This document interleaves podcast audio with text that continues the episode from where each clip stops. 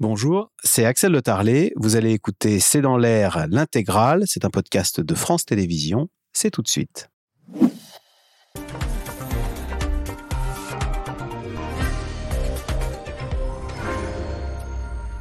Bonsoir à toutes et à tous. De la manipulation, de l'ingérence étrangère, des officines privées ont réussi à s'inviter jusque dans les plus grands médias français, en l'occurrence BFM ou Valeurs Actuelles, pour faire passer de fausses informations, des messages tronqués. Objectif, manipuler l'opinion au service d'intérêts privés, de grands groupes ou de puissances étrangères. Le consortium de journalistes Forbidden Story a ainsi débusqué les méthodes de ces officines israéliennes, alors très actives, on le savait, euh, sur les réseaux sociaux, mais qui ont donc réussi aussi à infiltrer des grands médias reconnus via des journalistes corrompus. De quoi interroger sur l'ampleur de la désinformation qui menace nos démocraties à l'heure des réseaux sociaux, de l'information continue et d'une technologie qui permet d'effacer la frontière entre vérité et manipulation.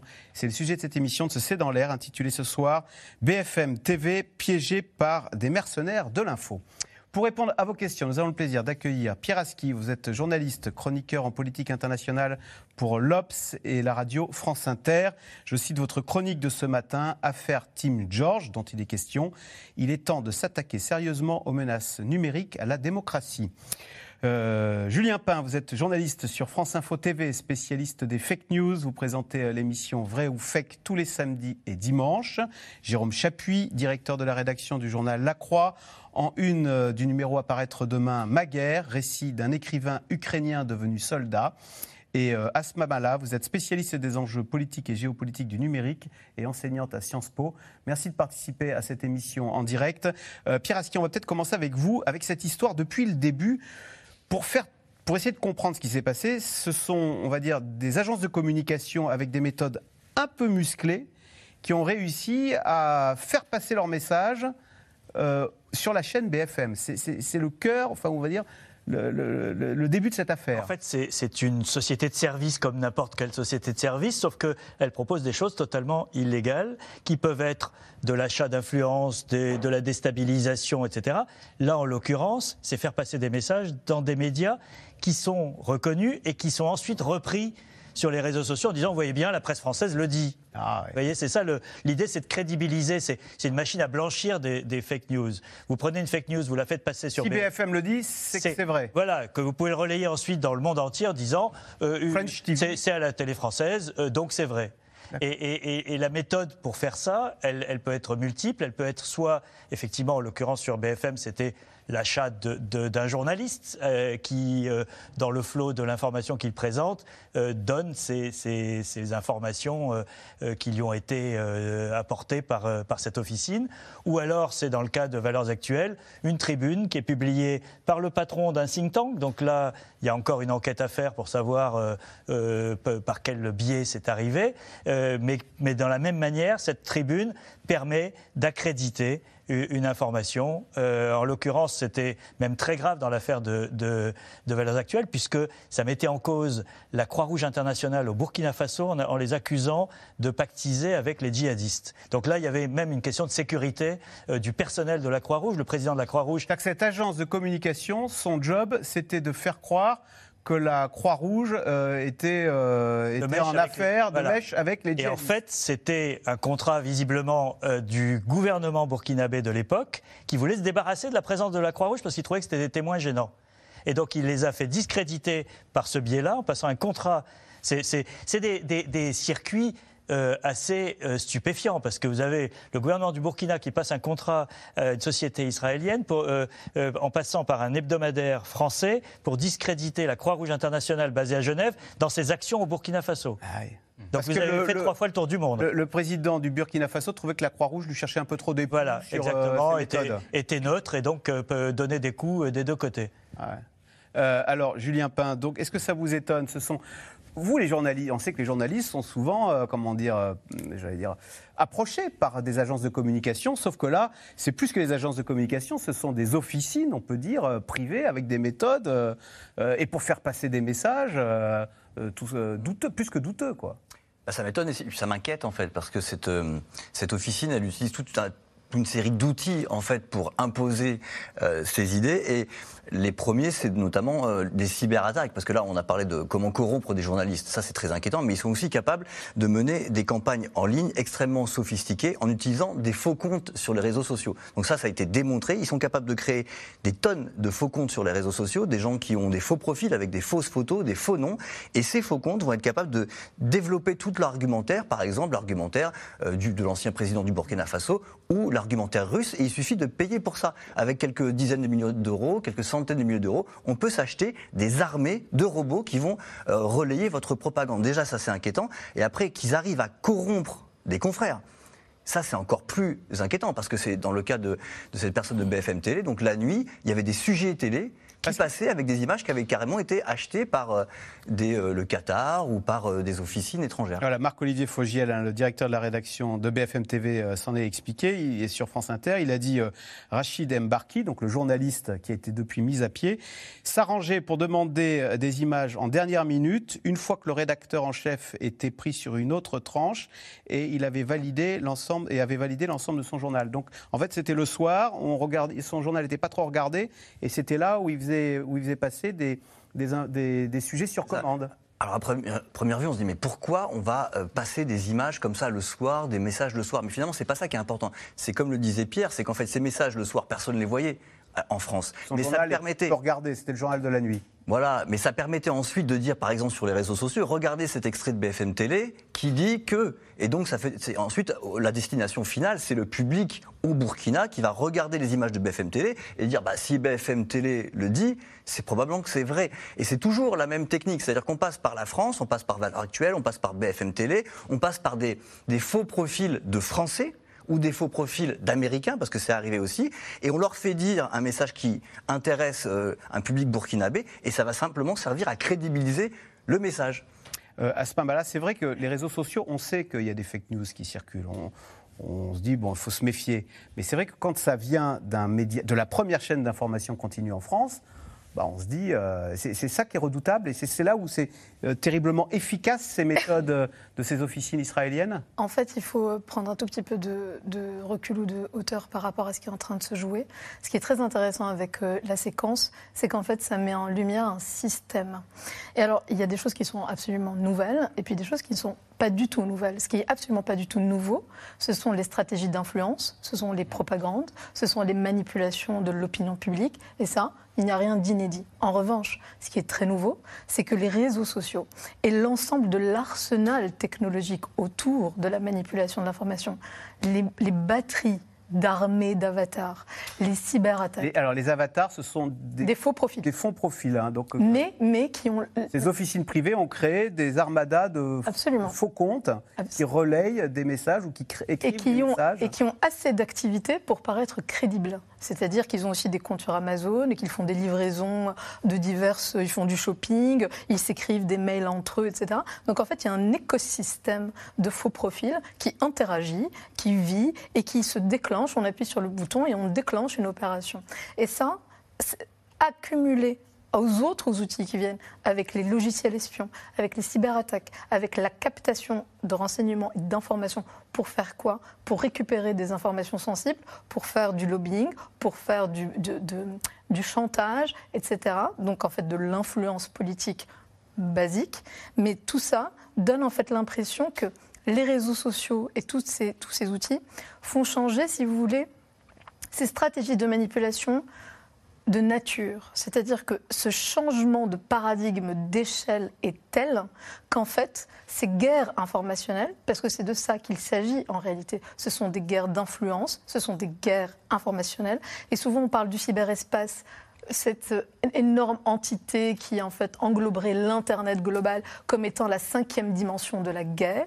Et en fait, la sixième dimension, c'est nos cerveaux.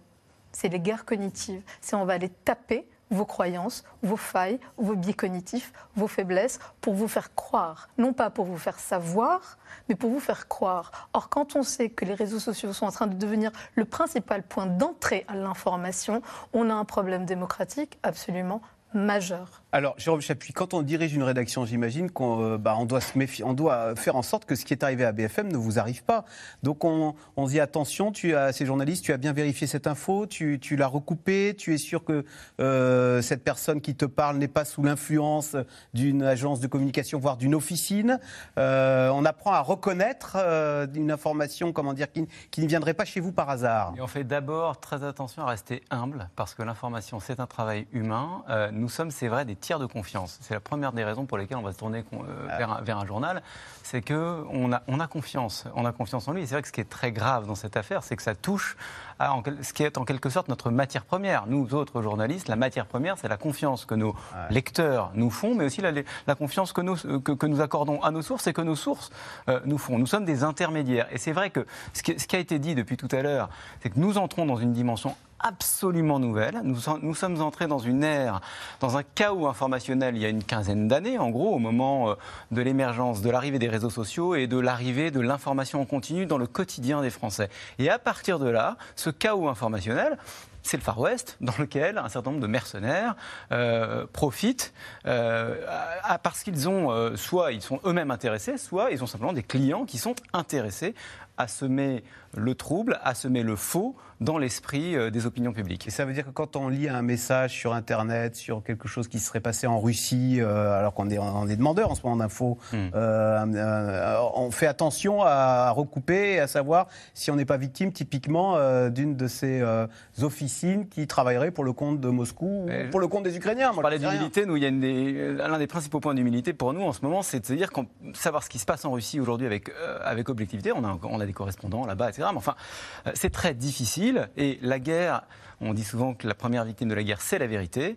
Euh, et là, en l'occurrence, dans un moment comme celui-ci, puisqu'il y a un aspect informationnel euh, dans toute guerre, nous, euh, on est extrêmement méfiants de toute, évidemment, de toute information qui nous proviendrait de Russie.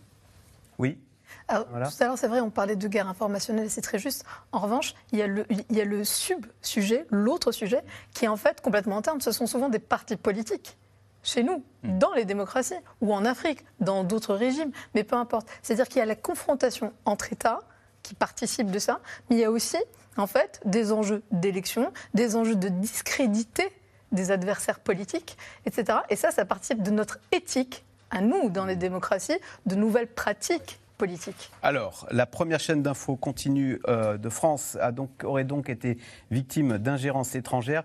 La cellule d'enquête de Radio France avec d'autres médias a fait mercredi d'étonnantes révélations confirmées en creux par BFM TV, hein, qui a mis à pied le journaliste incriminé. Alors, que cache cette histoire de manipulation sur l'antenne de BFM Explication de Léa Dermidjian et Aurélie Saner.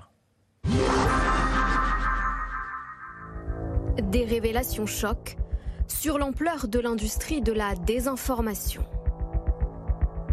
Au cœur de cette affaire, Rachid Mbarki, présentateur historique de BFM TV, soupçonné d'avoir diffusé à plusieurs reprises, pendant ses journaux de la nuit, des sujets conçus pour des intérêts particuliers.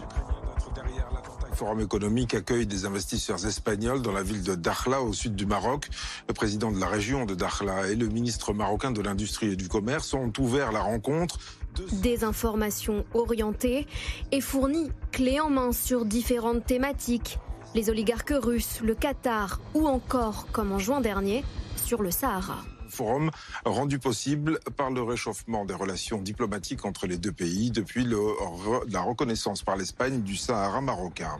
Sahara marocain, des mots loin d'être anodins car l'appellation est utilisée par le Maroc pour revendiquer la souveraineté du Sahara occidental. Des informations biaisées, commandées. L'affaire est révélée par une enquête de 30 médias internationaux, dont la cellule investigation de Radio France. Tout commence en Israël.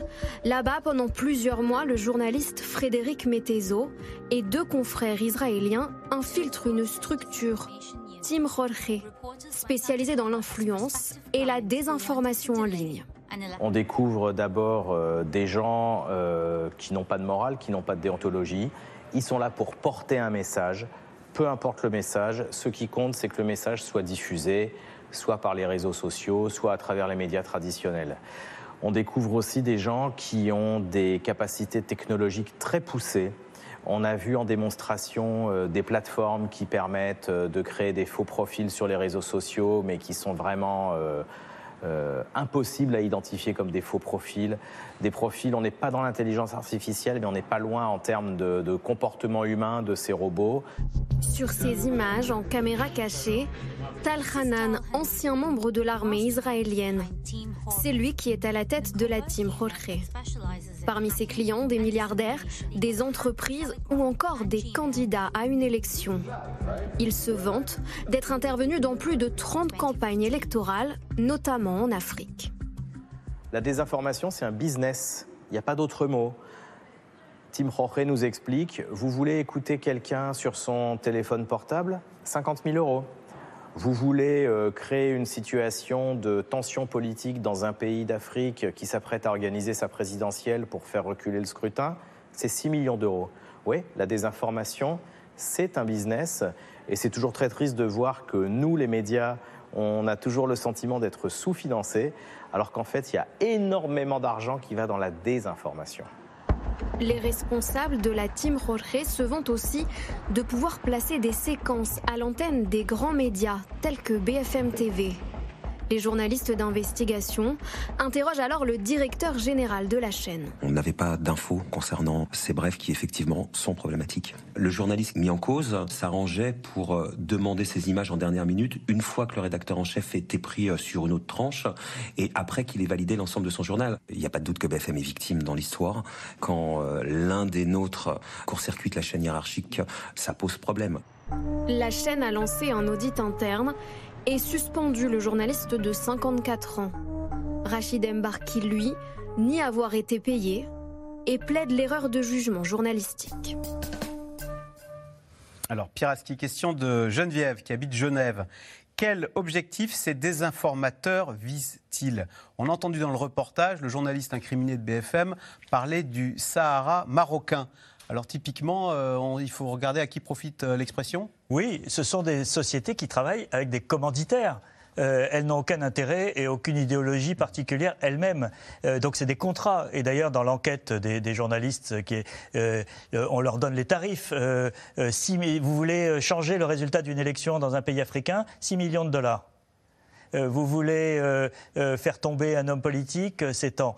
donc vous avez des commanditaires qui peuvent être des États, qui peuvent être des partis politiques, comme l'a dit Aspap, qui peuvent être aussi des entreprises privées dans des questions de concurrence.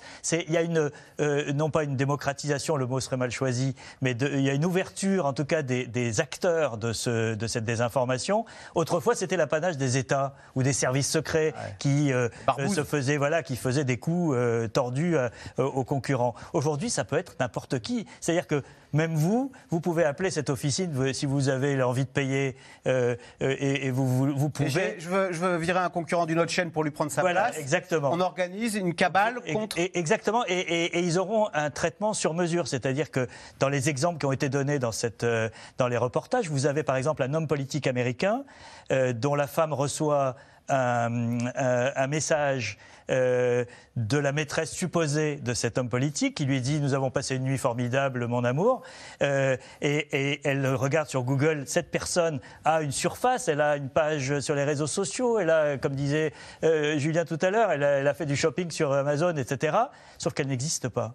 Mmh. Et que c'était une manière. Alors, allez expliquer à votre femme que votre maîtresse est un avatar, c'est un peu compliqué. C'est-à-dire que le discrédit, le, désordre, le chaos que crée ces fausses informations peut être ravageur. Et tout s'achète, hein, Jérôme Chapuis. Donc il faut appeler ça pas une agence de communication, mais une officine privée. Hein, ces officines privées là qui monnaient des campagnes euh, en échange de 50 000 ou des millions d'euros. Euh, je connais des médias en ligne qui, pour quelques centaines d'euros, publient ce que je veux. Parce que voilà, une, fausse, une fausse euh, une fausse information, c'est bien d'avoir des médias qui les relayent. Hein. Oui, c'est vrai qu'on, ça a été dit tout à l'heure, nous pouvons euh, parfois, d'ailleurs, peut-être à notre corps défendant, on ne sait pas effectivement quel était le degré d'intentionnalité euh, des confrères qui sont mis en cause, mais nous pouvons servir euh, d'agence de blanchiment, en effet, de ces contre-vérités et leur faire apparaître, c'est le degré ultime d'accréditation, leur faire les faire apparaître comme une vérité, puisque, comme je vous l'ai dit, nous sommes des tiers de confiance. Après, c'est vrai que ce qui est très nouveau et ce qui rend encore plus difficilement décelable et, et ce qui rend la riposte encore plus difficile, c'est que nous sommes tous tous ici euh, des menteurs en puissance. C'est-à-dire que jusqu'à présent, la désinformation, en effet, c'est absolument pas nouveau. Mais ce qui est nouveau, c'est la facilité avec laquelle euh, on, peut, mentir et on peut diffuser à très grande échelle un mensonge. Et euh, c'est dit d'ailleurs dans, l'enquête de, nos confrères du Monde, c'est que il, est, possible aujourd'hui pour n'importe quel internaute de se présenter auprès de ces officines et dire moi aussi je peux participer et je touche un petit pécule de la même manière que n'importe quel influenceur euh, va toucher un petit peu de publicité euh, grâce, grâce à ces vidéos. Alors c'est vrai que les technologies peuvent être euh, bluffantes. Je vous propose qu'on regarde une vidéo, le deepfake. c'est une vidéo qui montre que qui fait dire à Joe Biden, il ne l'a jamais dit, que ces fameux ballons qui circulent dans le ciel américain, eh bien, ce, sont en fait des extraterrestres euh, qui s'apprête à venir. Écoutez, euh, bah, écoutez cet extrait. C'est du faux, hein, mais c'est un faux fabriqué. Ça s'appelle une deepfake. A number of unidentified flying objects have appeared over many parts of our country. Though their exact origin remains to be fully determined, the FBI has informed me that it is very likely that these are visitors of extraterrestrial nature. Donc Julien Pain, quand euh, un enfant, un jeune il, voit le président américain dire que ces ballons, ce sont des extraterrestres. Euh, qui, qui est le, est-ce qu'il y a le profil de la personne qui tombe dans le panneau? Déjà, vous avez vu qu'ils ont réussi à changer. ils ont gardé le visage, ils ont complètement imité la voix. Et ça, ça, c'est une nouveauté, c'est que les voix sont extrêmement bien faites. Donc on peut tout changer, tout modifier. Alors après, qui y croit? Euh, Quand on voit ça, on se dit, bon, déjà le premier chose, Biden n'irait jamais dire quelque chose comme ça. Donc on se dit que personne ne va y croire. Sauf que moi, je suis vraiment ce qui se passe sur les réseaux sociaux, et c'est pas que des jeunes. Il y avait, ça a été retweeté des milliers de fois et pas au second degré. Moi, je me suis dit, c'est au second degré. Les gens, ils y croient pas, ça les fait rire, etc. Non, il y a des gens qui ont dit, ah, on a bien la preuve que ces histoires d'extraterrestres, on en parle depuis des années. Eh ben, c'est peut-être vrai. Et c'est là qu'il faut faire attention, c'est qu'on a tendance à se dire, mais c'est les jeunes, c'est les plus jeunes qui croient à ça. Et il y a beaucoup d'études qui sont sorties là-dessus, etc. Mais en fait, moi, ce que je crois, c'est que sur les réseaux sociaux, ceux qui croient le plus à ça, qui vont le plus le partager, qui y croient de façon euh, le plus, le plus ferme, c'est pas les jeunes, c'est des gens qui ont plus de 40, 50, 60 ans. C'est eux qui partagent cette vidéo sur les réseaux sociaux. Et c'est ça qui est inquiétant, en fait. Hum. Toutes ces fausses vidéos, alors d'ailleurs, sur les les vaccins, euh, euh, maintenant sur euh, les, extraterrestres, au fond. c'est vrai que bah, c'est spectaculaire, ça circule beaucoup sur Internet. Il n'y a pas forcément d'ailleurs... quelles sont les motivations de toutes ces fake news qui circulent sur les réseaux sociaux? La fake news en tant que telle n'a pas d'intention. Tout dépend du commanditaire, de l'intention politique qu'il y a derrière, des intérêts qui sont, qui sont sous-jacents. Mais ce qui est intéressant dans toutes ces séquences, à répétition, parce qu'en fait, on parle de ça par vagues successives au gré des scandales. Le scandale précédent, c'était Cambridge Analytica. Euh, qui a donné lieu derrière une première grande prise de conscience de ces sujets-là, c'est-à-dire de la manipulation des opinions. C'était en 2016, on s'est aperçu qu'on ciblait les... Euh, les swing voters, c'est-à-dire les, les, électeurs hésitants, et en fait, on captait un maximum de données pour essayer d'influencer leur vote dans un sens ou dans l'autre, en l'occurrence dans celui de Trump. Euh, Donald Trump. Il y avait Steve Bannon, dans la, évidemment dans la boucle de, de cette, de cette start-up de data science, de science de la donnée, et de captation et de, et de traitement de la donnée, et de données personnel. Euh, et donc c'est un peu la même histoire. C'est comment des agences privées ou comment des, c'est le, campagnes, continuité, absolument. et d'ailleurs, essayent d'influer. Absolument. Et d'ailleurs, les officines dont on parle aujourd'hui, celles qui sont aujourd'hui euh, l'objet de cette enquête, étaient plus ou moins en contact avec les patrons de Cambridge Analytica à l'époque, alors avec des liens qui restent de toute façon à clarifier. Mais tout ça, c'est un petit écosystème, finalement, un petit monde. Mais ce qui est très intéressant, juste, j'aimerais revenir pour vous répondre. Il y a deux choses euh, dans ce qui est en train de se jouer actuellement, c'est-à-dire ce changement de paradigme politique, c'est le brouillage. C'est le brouillage de toutes les frontières possibles entre le vrai, le faux, la fabrique de l'information et de la désinformation. Tout est nivelé, il n'y a plus de hiérarchie et donc quand tout se vaut, plus rien n'a réellement de valeur. Ça, c'est le premier problème. Le deuxième problème... Vous voulez dire, c'est que bon, bah, finalement, euh, BFM aussi euh, est l'objet de fake news, donc... Euh, qui croire et je ne crois plus personne. Quoi. Exactement. Et, donc ça crée autant croire mon réseau social qui me dit d'ailleurs ce que je veux entendre. Absolument. Donc ça, c'est le premier sujet qui croire, à qui donner sa confiance, quand finalement toutes les intentions sont perméables, perméables, poreuses et brouillées? Ça, c'est le premier sujet. Et le deuxième sujet, ou problème, c'est la porosité, ou plutôt le magma l'écosystème d'acteurs qui sont à la fois étatiques, para-étatiques, privés, qui industrialisent un marché et le marché du chaos en réalité. C'est une industrialisation. Et d'ailleurs, ce sont des chaînes de valeur. Vous avez ceux qui vont faire le cyber, ceux qui vont faire la désinformation et l'influence pure. Ils se parlent, ils, se, ils montent des marchés entre eux. Et tout ça, en effet, Pierre l'a dit, avec assez peu d'éthique, puisque c'est un marché. Et donc l'objectif, c'est d'avoir des critères de rentabilité économique. Sauf que dans le cas des officines israéliennes, il y a trois lignes rouges à ne pas dépasser visiblement les États-Unis, la sécurité intérieure d'Israël et la Russie. Alors Israël, oui, euh, c'est vrai que ces officines viennent, euh, les deux qui sont cités, Tim George et Percepto, sont installés en Israël. Euh, c'est pas un hasard. Non, il y a une raison. Il y a une raison, c'est que ce sont pour l'essentiel des anciens militaires. Il y a, Israël est très fort en, en cyberguerre, en cyberdéfense. il y a une unité qui s'appelle l'unité 8200 euh, dont sont issus les créateurs de start-up en, Israël. Il y a un écosystème de la technologie en Israël qui en fait une des superpuissances dans le domaine de la technologie dans le monde. Un pays à la pointe de la technologie, des nouvelles technologies, et en plus avec des services secrets très offensifs. Ce qui donne parfois des choses absolument formidables, comme Waze, le, logiciel de euh, navigation euh, routière, a été fondé en Israël par des anciens de l'unité 8200. Ah. oui, c'est l'application civile d'un logiciel militaire. Et puis à côté, bah, vous avez des gens qui passent dans le euh, dans l'ombre et qui euh, euh, font des activités en utilisant des technologies absolument formidables, mais à des fins douteuses. Et c'est là qu'il que, y a effectivement un problème israélien particulier. vous vous souvenez qu'il y a quelques mois, on a beaucoup parlé du logiciel Pegasus. Oui. Pegasus, c'est un logiciel espion qui rentre dans votre téléphone portable et qui permet de l'écouter. Et on a dit à ce moment-là que le téléphone d'Emmanuel Macron avait été écouté par les services marocains. Euh, qui ont des liens avec Israël et qui ont acheté ce, logiciel. Mais il y a eu des scandales dans le monde entier, hein, parce que ça a été euh, une énorme euh, affaire. mais c'est pareil, c'est les mêmes filières, les anciens de, la cyberguerre israélienne qui passent dans le privé et qui font des choses qui sont technologiquement des bijoux euh, c'est grâce à Pegasus que les Saoudiens ont pu traquer le journaliste Jamal Khashoggi, qui a été ensuite assassiné à Istanbul et découpé en morceaux par les services saoudiens. Donc euh, euh, ça a des conséquences qui peuvent être absolument dramatiques.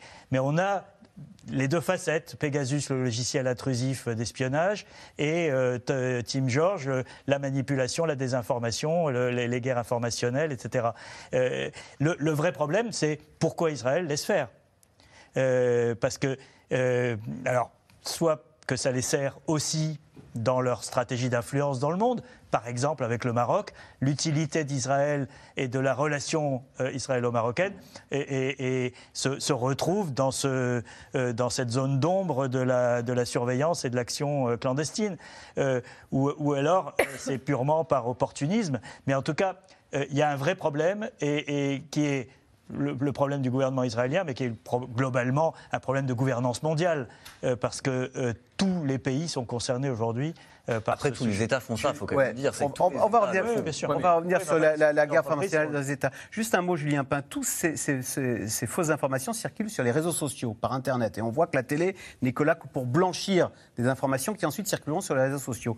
Ces réseaux sociaux, ils n'ont pas moyen, eux, de, de détecter, euh, de supprimer ces fausses informations parce qu'ils sont complices en tant que vecteur qui propage euh, très régulièrement, très régulièrement, ils tentent de faire le ménage. Facebook régulièrement annonce avoir bloqué 20, 30 000 comptes qui viennent et avoir identifié même que ça vient de que la manipulation venait de Russie, venait de Chine. Euh, ils le font très régulièrement. Après, il faut voir que c'est un réseau social, c'est il est là pour faire de l'argent. Donc en fait, bloquer ça, ça lui coûte de l'argent et c'est pas là qu'il va mettre ses ressources. En plus, on voit en ce moment que ces réseaux sociaux sont rachetés par des milliardaires.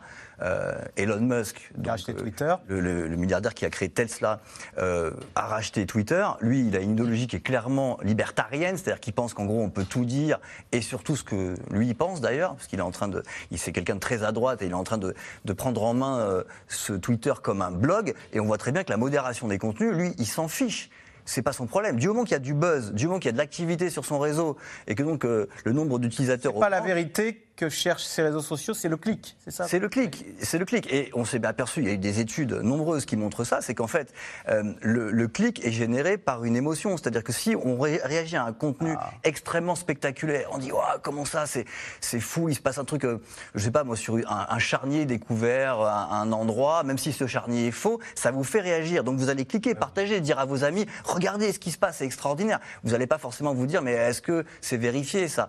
Et, donc ça se partage extrêmement rapidement. Et après le travail qu'on fait nous, les journalistes, qu'on vient et on dit, euh, après une enquête de deux jours, alors on arrive deux, trois jours, une semaine après, et on dit en fait c'était faux.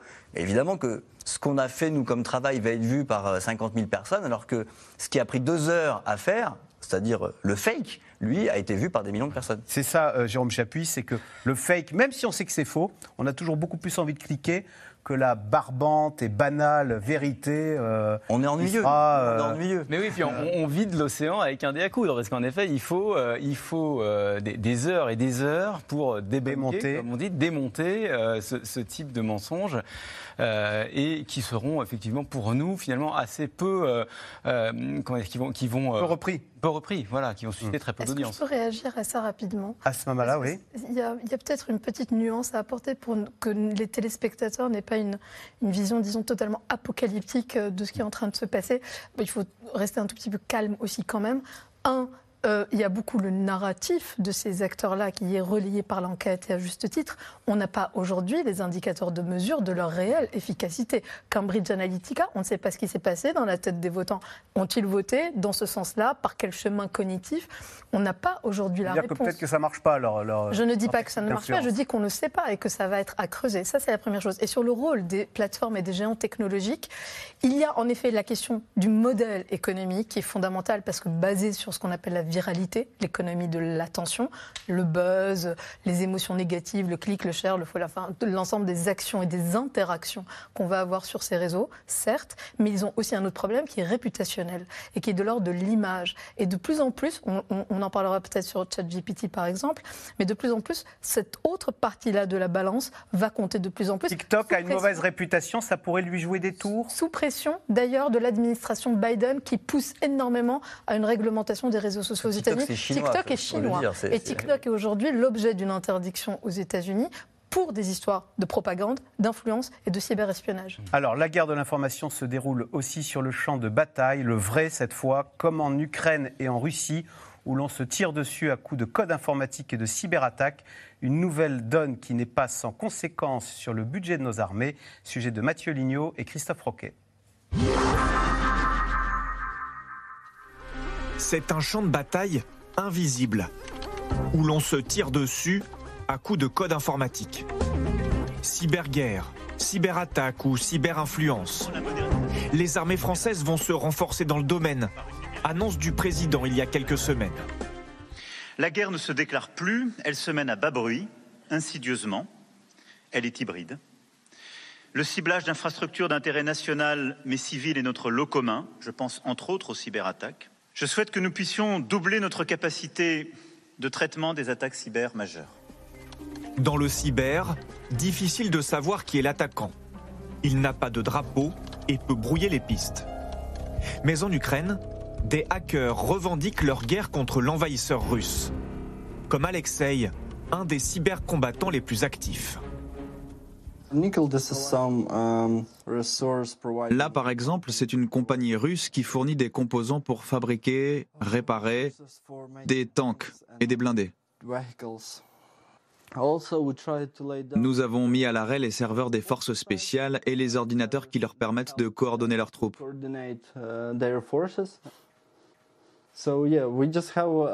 C'est vrai, on a de plus en plus de pouvoir. Et tous les jours, on essaye de l'amplifier, de le démultiplier.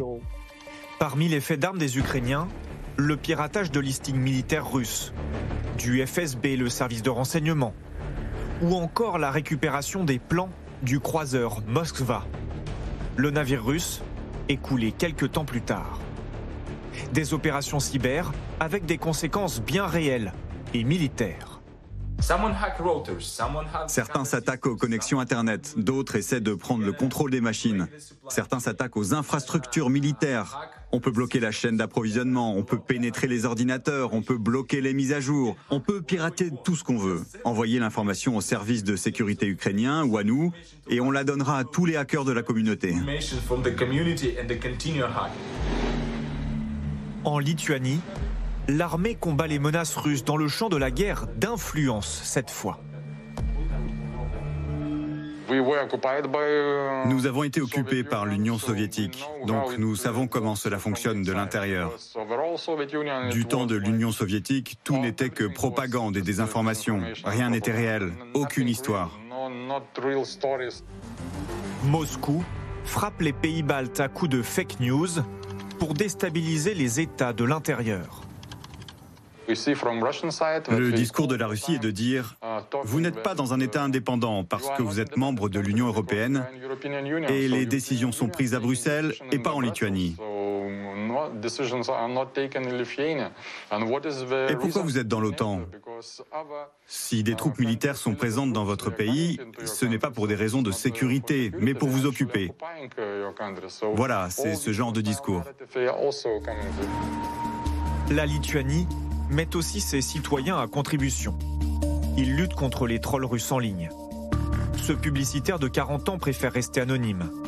Il s'est lancé dans cette bataille après l'invasion russe de la Crimée et une mise en garde lancée par un soldat ukrainien. Vous devez gagner cette guerre de l'information. Parce que si vous la perdez, ce sera alors une vraie guerre dans vos rues. Si vous saviez combien d'argent dépense la Russie, Aujourd'hui, je pense que nous n'avons pas gagné. Mais nous ne sommes certainement pas en train de perdre. Une guerre d'un nouveau genre qui inquiète. La France doit d'ailleurs créer un nouveau commandement de la guerre hybride pour son armée de terre. Jérôme Chapuis, est-ce qu'on peut dire que la Russie a gardé cette culture de la propagande, mais avec les nouveaux outils du jour, et qu'elle utiliserait cette fois contre nous euh, au Sahel notamment Elle les a utilisés au Sahel, ça c'est une certitude. On sait aussi que la Wagner, la fameuse milice d'Evgeny Prigogine, qui est euh, qu'on a surnommé le cuisinier de Poutine, euh, c'est pas seulement une organisation euh, paramilitaire, c'est aussi une organisation qui est spécialisée dans l'intox, dans la, désinformation. Parmi les services qu'elle rend, notamment à la Russie et aux États qui sont maintenant sous influence russe, il y a des services de désinformation. Elle fait et en général. Euh, il est un peu tard pour s'en rendre compte, malheureusement pour les Français, euh, la, bataille informationnelle a précédé très largement euh, ses conséquences militaires et visibles. dans votre sujet, on disait que cette bataille était invisible. De fait, elle, se, elle, se, elle commence de manière très subreptice. Voilà, et en général, quand on se rend, quand on s'aperçoit de ses conséquences, il est, il est trop tard. Donc oui, la Russie mène à mener contre la France, notamment au Mali. Au, Mali, euh, c'est plus facile de gagner des batailles militaires si vous avez déjà gagné la bataille informationnelle. C'est exactement ce qui s'est passé. Et l'un des aspects de la défaite militaire, s'il faut l'appeler comme ça, euh, de la France euh, au Sahel, et, en, tout cas du, départ, c'est la, la, défaite sur le champ informationnel. Pierre Aski, si les Français sont mal vus au Sahel, les Russes ne sont pas totalement étrangers à cela alors c'est une partie de l'explication. Mm. C'est certainement, euh, euh, on, les, a vus euh, à l'œuvre dans, les réseaux sociaux. après, après, comme à chaque fois, essayer de faire croire qu'un charnier avait été mm. fait par le. Voilà, il y a, eu un cas, très célèbre où effectivement, au moment du départ des Français, un drone français a capturé des images de, Russes en train de, préparer un charnier. Et le lendemain, quand, les Russes ont annoncé la découverte de ce charnier, ben, les Français pouvaient immédiatement immédiatement réagir en, montrant les images. Mais je pense qu'il y a toujours un danger euh, de trouver une seule explication euh, au, phénomène et, réduire euh, les problèmes que rencontre la France en Afrique aujourd'hui à la désinformation russe. C'est alors est-ce qu'on s'en protège la, dimension politique Est-ce qu'on s'en protège de cela? Est-ce que oui. face à cette offensive de, propagande sur les réseaux sociaux, la France dit qu'est-ce qu'on s'en lave les mains ou on se dit non alors, il faut faire attention? Alors il y a deux dimensions. Il y a une dimension militaire parce que il faut pas. Euh, il y, a, plusieurs sujets en un euh, dans le sujet cyber. Il y a le, sujet des cyberattaques. Et en France, on a un, système qui définit notamment des enjeux prioritaires, par exemple les, hôpitaux, les, médias publics, par exemple France Télévisions ou Radio France, sont considérés comme des enjeux prioritaires et ont des protections renforcées. le ministère des Armées, j'imagine, enfin un certain nombre de... Il y, a donc une mise en œuvre d'une cyberdéfense. Mais on a vu récemment, par exemple, avec les attaques sur les hôpitaux, on en a beaucoup parlé à un moment, qui sont des, du cyber-rançonnage, c'est-à-dire qu'on prend euh, des, hackers, prennent possession de toutes les données d'un hôpital qui ne peut plus accéder à ces, fichiers euh, médicaux, etc., euh, en échange d'une rançon. Alors, est-ce que ce sont des purs criminels? Est-ce que ce sont des criminels qui ont des liens avec des services étrangers? Euh, euh, il y a une nébuleuse dans laquelle euh, tout est possible. mais donc ça, c'est la dimension attaque. Et puis il y a la dimension informationnelle. Et je pense que là, on a eu du retard. On a eu un coup de, retard en France dans la veille, parce que Julien expliquait tout à l'heure entre la désinformation et le contrepoison. si vous mettez trop de temps, ça ne sert plus à rien. Donc, si vous n'êtes pas capable de réagir et d'avoir cette veille permanente pour ce, qui se passe sur les réseaux, euh, qui sont souterrains. Euh, beaucoup de choses se passent clandestinement ou, à faible visibilité avant d'arriver à la surface. Euh, si vous n'avez pas cette veille, vous êtes pris au dépourvu. Et, maintenant, les ambassadeurs, nos ambassadeurs sont priés de surveiller, voire de répondre euh, à des fake Oui, alors ça, ça, c'est pas forcément la meilleure idée au monde. Euh, parce que, franchement, je ne pense pas que ce soit le boulot d'un ambassadeur de répondre. Non, mais c'est des équipes, j'imagine. on a eu récemment un exemple avec l'ambassadeur de France au Niger qui a, répondu très maladroitement à, des critiques et qui n'a fait que les amplifier. Donc, je pense que c'est un, un, travail très spécialisé que, qui n'était pas fait au niveau centrale. Mais j'ai vu que récemment, alors à la fois le, ministère des Armées, mais aussi le ministère des Affaires étrangères ont créé des cellules de veille et, de riposte, etc. Mais c'est très, c'est très, euh, c'est pas simple de, riposter. on, est, on est sur l'influence. On appelle ça les luttes d'influence. On, a pris en effet un temps de retard et on est éparpillé en termes d'organisation. Alors, c'est en train de se structurer. L'idée, il ne faut pas être obsédé par la question des réseaux sociaux. C'est davantage une action, un levier stratégique qui s'appelle en fait notre communication diplomatique et publique et qui est en fait la parole de la France dans le monde et en l'occurrence en Afrique. Et à partir de là, elle se décline ou pas. Euh, il y a une cellule donc d'influence ou de contre-influence qui a été montée du coup à la rentrée en septembre, juste après le discours aux ambassadeurs au niveau du Quai d'Orsay. Donc il y a une prise en main par le corps diplomatique euh, de ces sujets-là. Il faudrait une coordination, je suppose. Alors concrètement, que, que fait-elle cette cellule elle communique beaucoup. Alors, elle est en cours. Enfin, la maturation n'est pas encore faite. Elle a quelques mois. Mais le signal politique est plutôt bon dans le sens où on s'empare du sujet. Et c'est plutôt pas mal. Après, il faudrait voir si on ne passe pas à côté de notre cible pour l'instant, c'est-à-dire en termes de canaux. Typiquement, si on communique, nous, directement sur Twitter, sachant que nos cibles africaines, elles, ne sont pas tellement sur Twitter, il y a peut-être des ajustements de canaux à trouver et de discours et de narratifs. Et simplement sur le cyber, c'est très important en termes de doctrine j'essaie d'apporter de la touche un peu positive. On est plutôt très bon en France hein, en termes de doctrine offensive et défensive. Et le sujet n'est absolument pas du tout nouveau. Le ComCyber a été créé en 2017. Le sujet a été préempté dès Sarkozy, continué sous la présidence Hollande, renforcé par, euh, par Emmanuel Macron. Et de ce point de vue-là, en termes de ce qu'on appelle les luttes défensives et offensives, et c'est bien la combinaison des deux, et même des trois avec l'influence, qui fera que on y arrivera sur le terrain d'un point de vue très tactique. Julien Pain, est-ce qu'en revanche, les Russes sont très offensifs sur les messages qu'ils ont fait, réussi à faire passer euh, contre la France euh, en Afrique? Et vous en avez repéré certains. Euh, franchement, il y avait du boulot pour pour, oui. à, décrypter. Quoi. Bah, ce qui est marrant, c'est qu'on parle beaucoup des réseaux sociaux, donc ils ont beaucoup de campagnes sur les réseaux sociaux, mais ils font des choses qui sont très simples et que les Français, ne, on ne s'imagine pas les Français faire ça. Ils ont on se l'interdirait bah alors je pense qu'on l'a fait il y a longtemps, mais on, ne le fait plus. Et c'est qu'ils ont par exemple créé des super productions mais vraiment euh, hollywoodienne, c'est-à-dire avec des, des, soldats de Wagner qui allaient défendre euh, les pauvres opprimés contre les djihadistes. Et c'est vraiment des superpositions, ça, ça explose dans tous les sens, c'est vraiment très bien fait. Et ensuite, ils vont prendre le stade, alors je crois qu'ils ont fait ça en Centrafrique, le stade, stade, principal de foot de la ville, et ils vont rassembler tout le monde et montrer ça. Et je pense que s'ils ont l'autorisation de faire ça, c'est que derrière, il y a des bonnes vieilles techniques de corruption Alors là, pour le coup, je pense que les Français, il faut regarder ce qu'on a fait à l'époque et peut-être qu'on est responsable aussi de ce désamour envers la France, parce qu'ils font finalement, je pense que ce qu'on a fait à l'époque, c'est-à-dire corrompre les, élites locales. Et ensuite, une fois qu'on a corrompu les élites locales, elles vont vous soutenir pour organiser vos grands Raoul dans des stades ou ensuite balancer sur les réseaux sociaux une propagande qui va arranger finalement les, élites locales. Donc c'est du cyber. Enfin, c'est aussi de la bonne vieille technique de corruption un peu à l'ancienne. Hein. Alors, imaginez maintenant un monde où vous n'auriez plus à réfléchir par vous-même. Comment faire un gâteau au chocolat? Quel cadeau offrir à votre nièce? Comment inventer un poème? Autant de questions auxquelles peut désormais répondre une intelligence artificielle qui se résume en sept lettres, Chat GPT, sujet de Juliette Perrault et Nicolas Baudry-Dasson. Imaginez un monde où vous n'auriez plus à réfléchir par vous-même. Comment faire un gâteau au chocolat? Quel cadeau offrir à votre nièce? Comment inventer un poème? Autant de questions auxquelles peut désormais répondre une intelligence artificielle qui se résume à cette lettre, Chat GPT, un outil qui pourrait bien changer nos vies. Ce programme développé par un groupe américain est capable d'échanger avec l'humain par message, mais aussi de générer du contenu en réponse à une commande précise. Et cela, les étudiants du monde entier l'ont vite compris.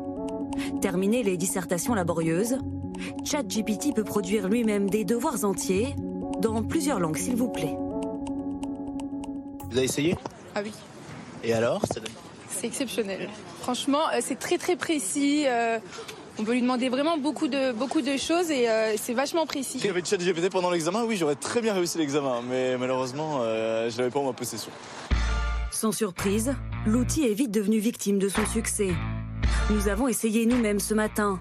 Impossible d'y accéder. Le site est surchargé. Face à l'ampleur du phénomène, les professeurs, eux, sont un peu débordés. À Strasbourg, certains étudiants ont même dû repasser leurs examens. Les résultats étaient un peu trop bons au premier essai. On avait 92% euh, d'étudiants euh, qui avaient des réponses positives, alors que sur c'est un examen où on attend quelque chose comme 40 euh, ou 50% d'étudiants au-dessus de la moyenne.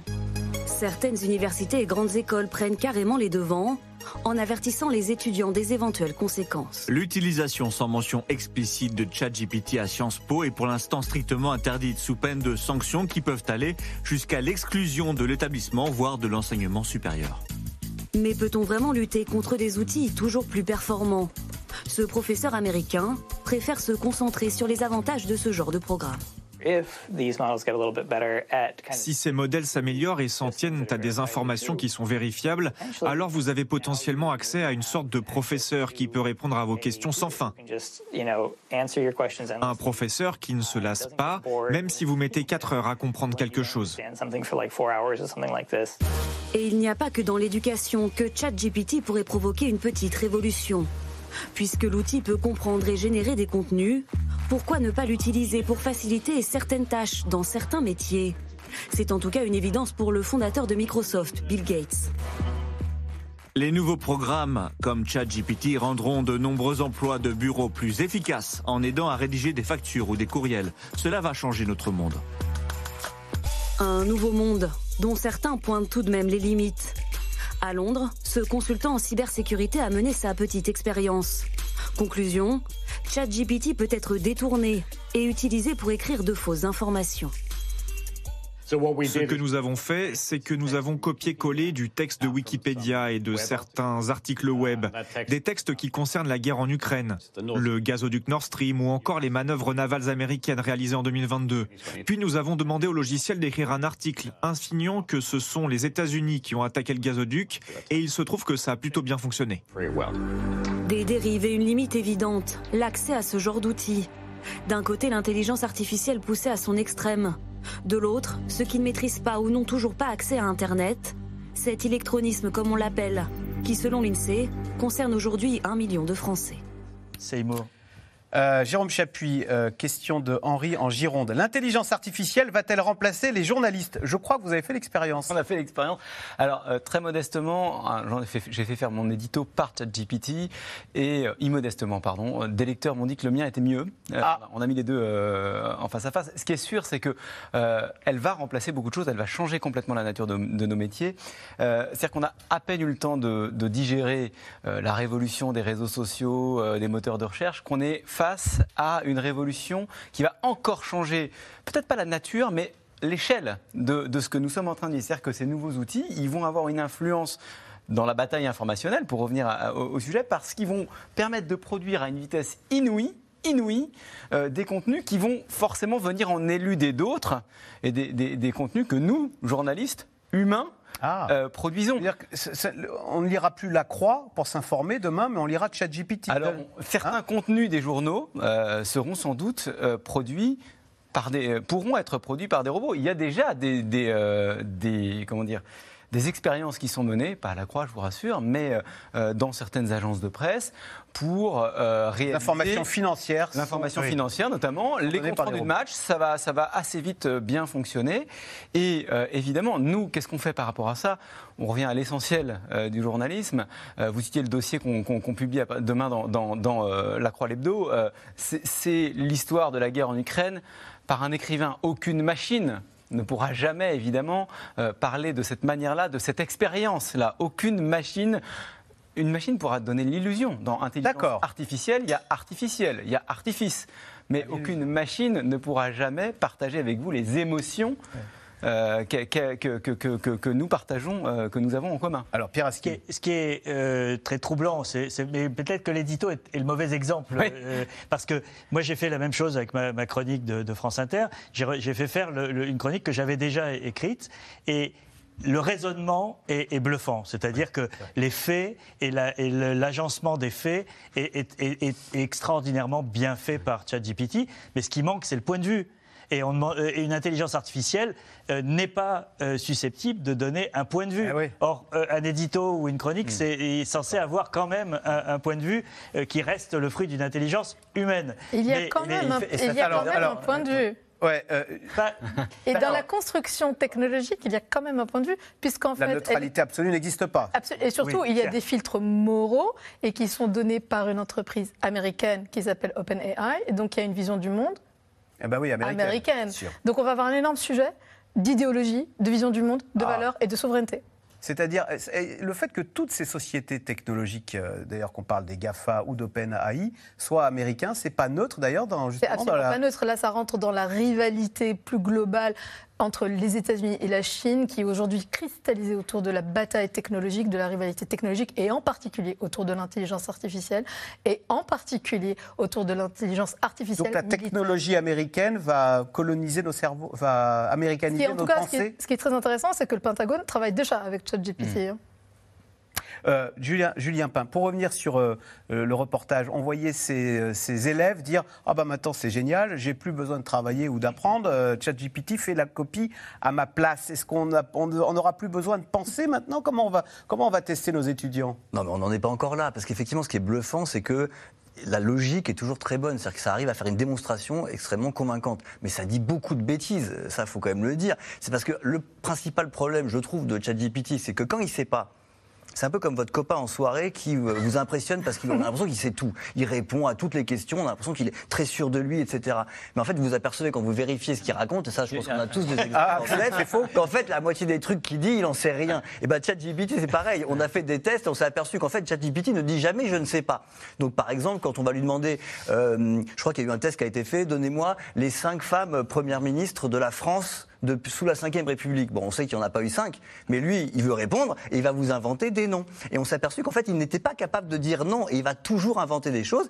Il va inventer des citations quand ça l'arrange. C'est-à-dire qu'on a retrouvé des citations avec des, personnes qui étaient réelles. Il est un peu menteur alors, votre ChatGPT. Ben, c'est qu'en fait, il ne sait pas tout. Et il faut peut-être lui apprendre un peu l'humilité à ChatGPT. Mais il dit quand même qu'il ne peut pas ressentir d'émotion, par exemple. Et euh, on entendait Piraski, Bill Gates dire ça va changer nos vies. Euh, est-ce qu'il y a quand même des professions, des, des, médecins, des, professions qui, euh, dont l'utilité va être challengée par ces intelligences artificielles Alors, il faut savoir que l'intelligence artificielle, elle est déjà dans nos vies.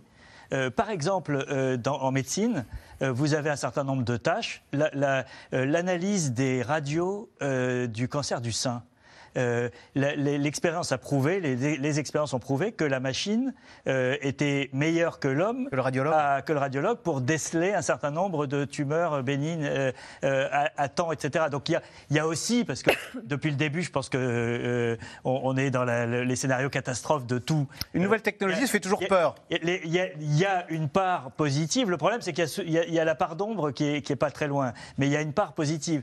Mais Là où, je pense qu'on n'a pas encore pris conscience du tsunami qui va nous tomber dessus à un moment ou à un autre, peut-être pas tout de suite, mais dans, dans les prochaines années, c'est effectivement dans la part de ces boulots un peu automatisés euh, qui pourront être remplacés par l'intelligence artificielle. Moi, je me souviens d'avoir entendu il y, a, déjà plusieurs années Cédric Villani, notre euh, grand mathématicien euh, Médaille Fields, médaille Fields Nobel. expliquait qu'on formait aujourd'hui des comptables selon les techniques des 30 dernières années, alors que dans 10 ans, l'intelligence artificielle sera capable de faire 80% de leur boulot. Et donc, vous avez des gens qui sortent sur le marché du travail aujourd'hui à 25 ans, qui, quand ils en auront 40, euh, leur travail sera obsolète. Donc l'État, la société doit déjà imaginer comment on reconvertit des, populations entières, dont le, mais, ça a été le cas dans toute l'histoire des révolutions technologiques. Simplement, là, on est dans des ampleurs, des accélérations. Euh, depuis 20 ans, on est dans une accélération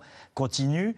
Euh, qui, euh, nous qui, est, pas, qui, nous sidère et qui n'est pas toujours maîtrisée. C'est ça surtout, le problème, c'est qu'elle est duale, cette technologie. C'est-à-dire que, et il faut absolument, avec ChatGPT et en fait avec ce qu'on appelle les intelligences artificielles génératives, c'est-à-dire qui génèrent du contenu, de la voix, du texte, etc., c'est leur combinaison. C'est-à-dire qu'aujourd'hui, elles sont encore un peu fractionnées à droite, à gauche. On a parlé tout à l'heure des deepfakes, etc.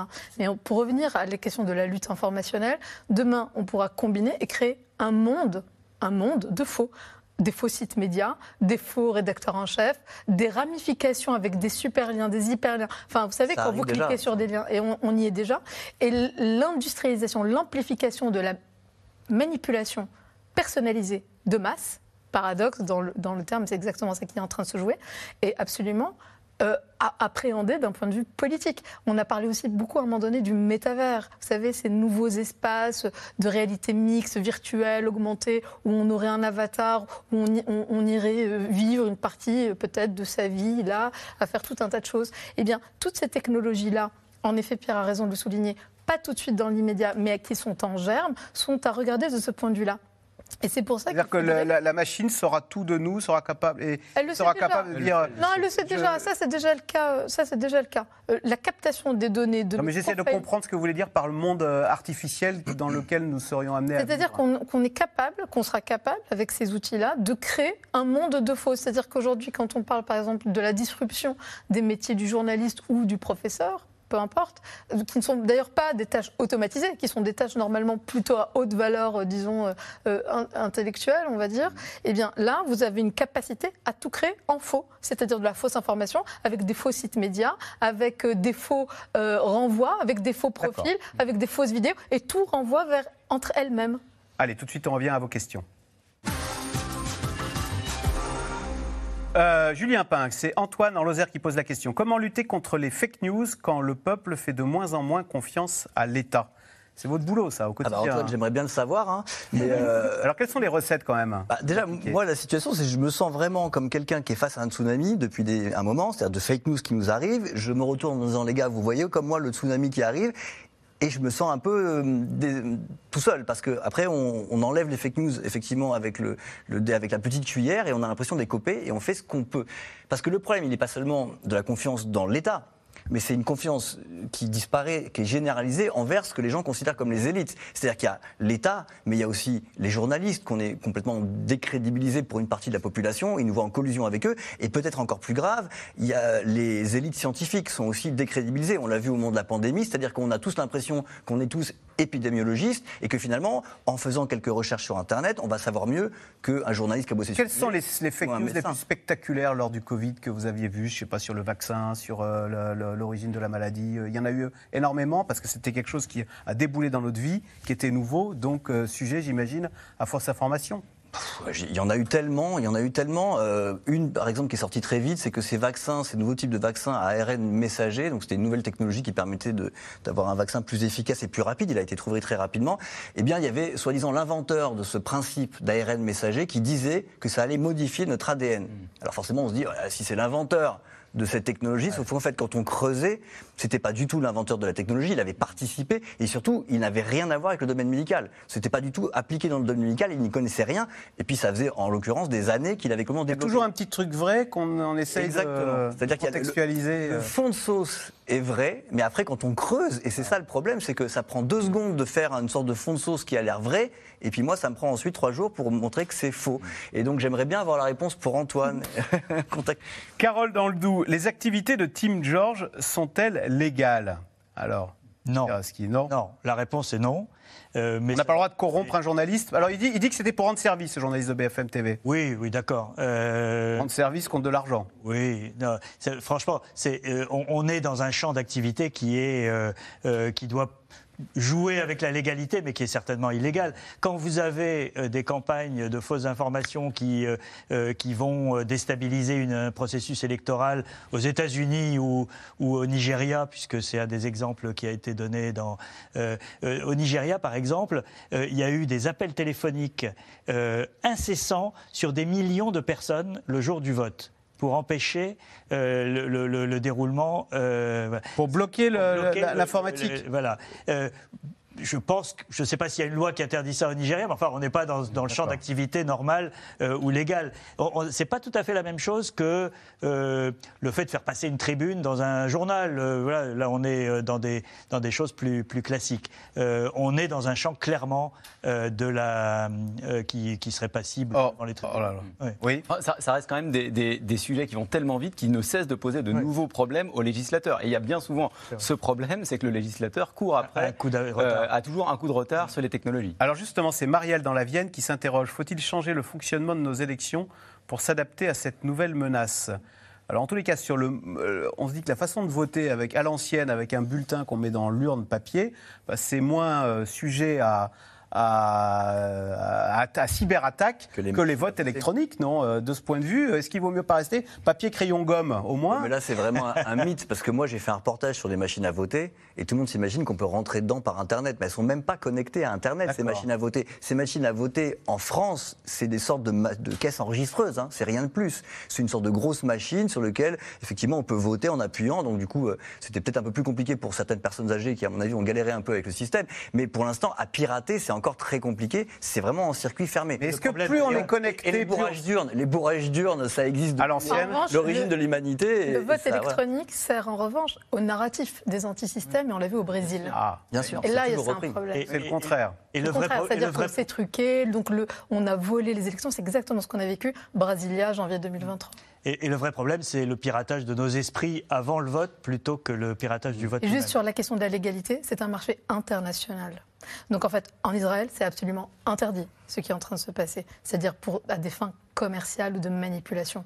En Europe, on a le Digital Service Act qui va entrer en vigueur, qui va être le grand texte, exactement, et le grand texte européen qui va réglementer, qui est censé réglementer pourquoi Israël laisse-t-il prospérer ces deux entreprises dont on connaît le nom maintenant, Percepto et Team George? Hmm. Apparemment, on peut y aller, demander un contrat pour discréditer euh, tel journaliste. Euh. Il y a toujours l'écart entre le temps politique et le temps technologique d'une part, et la question de la mise en œuvre et de la faisabilité. Et puis enfin, la gouvernance internationale. Typiquement sur les logiciels espions, Pegasus, Citrox et toute la série des logiciels espions qui ont émaillé les deux dernières années, des réflexions sont en train d'avoir lieu sur l'interdiction des exportations de ce type de, de cyber-armes, mais il faudrait que la communauté internationale se mobilise aussi. Tim George, c'est euh, Sandra dans le Cantal, Julien Pain. Facebook, Twitter, TikTok, Instagram euh, repèrent-ils facilement les comptes à visée propagandiste Et vous, est-ce que vous les repérez facilement d'ailleurs?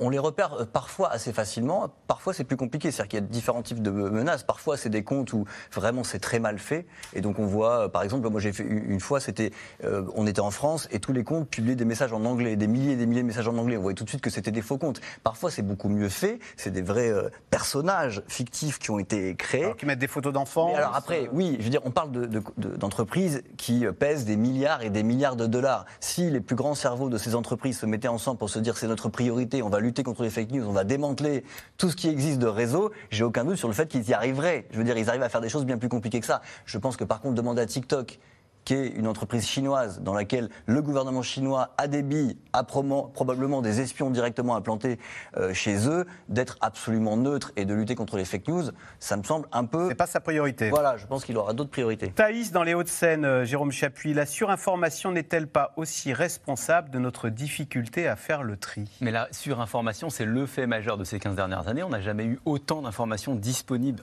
en un claquement de doigts. Euh, et pour revenir au sujet de ChatGPT, c'est précisément le, sujet des 15 prochaines années, parce qu'on parlait de tsunami, ce sont des vaguelettes qu'on a connues depuis 15 ans par rapport au tsunami qui nous attend, puisque précisément ChatGPT, en quelques secondes, va être capable de produire ce que moi, avec euh, mon stylo, ma plume, je, je produirai en une après-midi. Voilà, c'est la fin de cette émission. Merci beaucoup d'y avoir participé en vrai. à 22h10, vous retrouverez d'ailleurs Caroline Roux hein, pour l'événement également euh, consacré à cette euh, soirée spéciale Ukraine, invité euh, Dominique de Villepin. Bonne soirée sur France 5 et on se retrouve demain pour un nouveau C'est dans l'air. À demain.